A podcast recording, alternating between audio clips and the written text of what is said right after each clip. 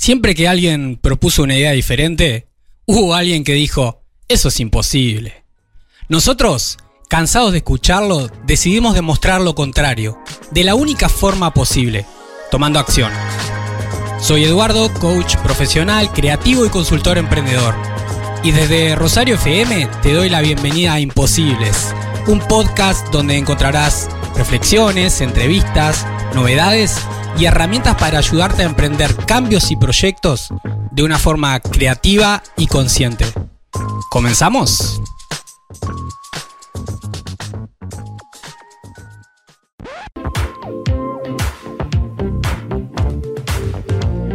¿Te preguntaste alguna vez qué, países ofrecen facilidad para hacer negocios en el mundo? ¿Cómo está Uruguay eh, frente a eso? Bueno, te cuento que Uruguay está entre los mejores ranqueados de Latinoamérica.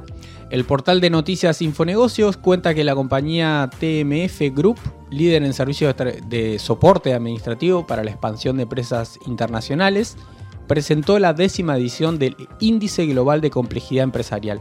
Un informe que señala a Uruguay como uno de los países de América Latina con mayor facilidad para hacer negocios.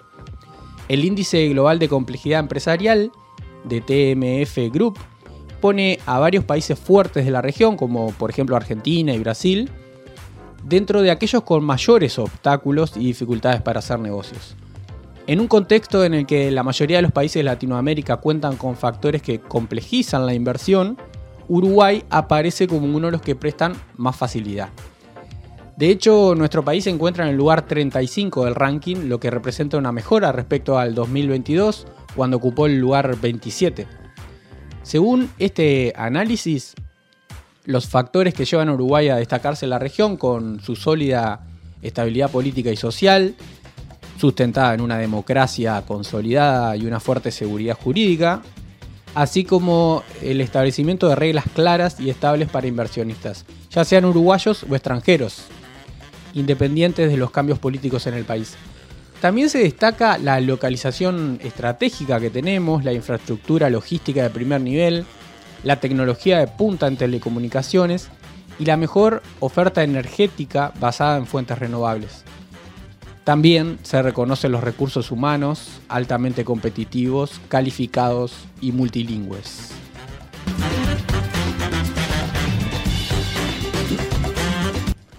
Más allá de su lugar de privilegio en América del Sur, a nivel global Uruguay es calificado como un país de complejidad media. Estamos ahí, a la mitad de la tabla.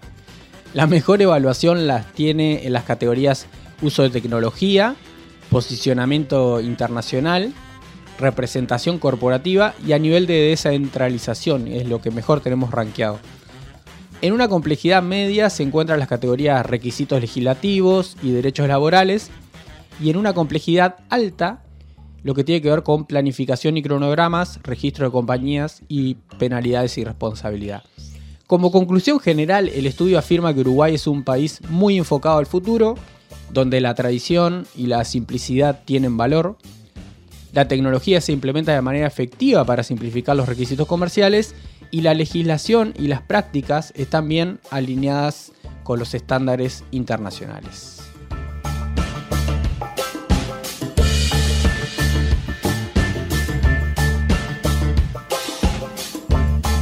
Ahora, ¿qué podemos decir de, esto? Y, acá un poco las reflexiones que te decía, quería compartir con vos también sobre el final, también teniendo en cuenta las conversaciones que tuvimos hoy con Ronnie, Luz y con Catherine. Sin dudas Uruguay se ha posicionado en Latinoamérica como un país atractivo a la hora de invertir y también de generar nuevos negocios. De hecho, estamos viendo ya un aumento de las empresas extranjeras que se instalan en Uruguay y de las inversiones en empresas nacionales, especialmente las vinculadas al desarrollo de tecnologías. ¿Que queda mucho trecho para mejorar? Y sí, de eso no, hay duda.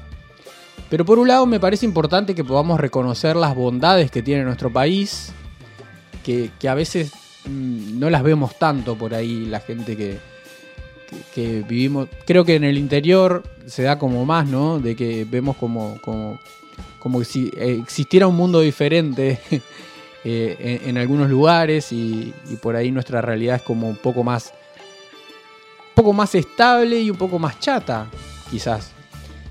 Así a veces se ve desde el interior. Por otro lado, bueno, esto, ¿no? O, sea, por un lado esto de reconocer las bondades que tiene nuestro país, por otro lado que prepararnos es importante para estas oportunidades que, que se vienen, que ya están también. Claro, no estamos en la misma situación de hace unos 30 años por ahí, cuando industrias enormes producían productos textiles que se portaban y empleaban así a, cientos de personas en una misma localidad. No podemos esperar que esa realidad vuelva, según mi percepción, porque hoy la cosa va por otro lado. Lo que sí podemos hacer es capacitarnos y capacitarnos en serio en áreas relacionadas a tecnología, turismo, a servicios, y a, trabajar fuerte la innovación, sin perder, sin perder la identidad, sin perder lo que es importante en cada localidad, en cada territorio. El extranjero, la persona extranjera en general, busca alta calidad y también busca lo diferente, lo típico, lo autóctono. También hoy hay una tendencia hacia lo ecológico. Menciono estas cosas porque ahí hay oportunidades hay oportunidades para el desarrollo local, hay oportunidades para los pequeños emprendimientos también. Uno de los desafíos más importantes, según mi visión personal y profesional, está en cómo hacemos que las personas que tienen menos oportunidades de formación y menos recursos también, perdón, eh, ¿cómo hacemos para que estas personas puedan sumarse a esta ola de cambios y que no queden aún más desplazadas del sistema? Sobre eso también deberíamos estar trabajando juntas, empresas, organizaciones sociales, centros educativos e instituciones públicas. Claro, en esto la responsabilidad no es solo de una parte, no es solo de otra. Yo creo en, especial, por ejemplo, que el rol del Estado en esto es facilitar el camino de las empresas, por un lado, y por el otro, democratizar las oportunidades y acompañar el desarrollo de, oportunidades para quienes no les es tan fácil acceder por sí mismos, por sí mismas. En ese sentido, bueno, este, han existido en Uruguay algunos programas, algún, varios de ellos ya hoy no existen. Es importante generar nuevas oportunidades para microemprendimientos, para el desarrollo de nuevas habilidades laborales, creo súper importante. Por el otro, también hay una responsabilidad que, nos cabe a, las personas, a emprendedores, emprendedoras, a empresarios, empresarias, a unirnos y construir de alguna forma esas oportunidades que entendemos que son necesarias y que no vemos hechas realidad. Siempre la colaboración es el camino, siempre articular, conectar, juntarnos, conversar sobre lo que es importante para nuestros territorios, ese es el camino. Eh, estamos en un mundo que, que sí, la competencia comercial existe, pero la cuestión va por el otro lado, va por otro lado. La colaboración siempre es el camino. Así que juntémonos más, trabajemos más empresas, emprendimientos, organizaciones sociales del territorio juntos, juntas, porque eh, ahí va a estar la forma de generar estas oportunidades que, que entendemos son necesarias.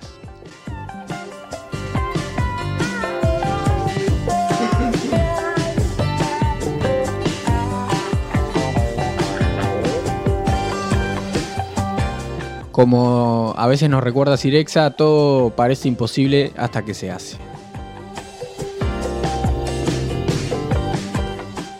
Hasta acá este episodio de Imposibles. Espero que te haya gustado. Si fue así, compartilo con alguien más.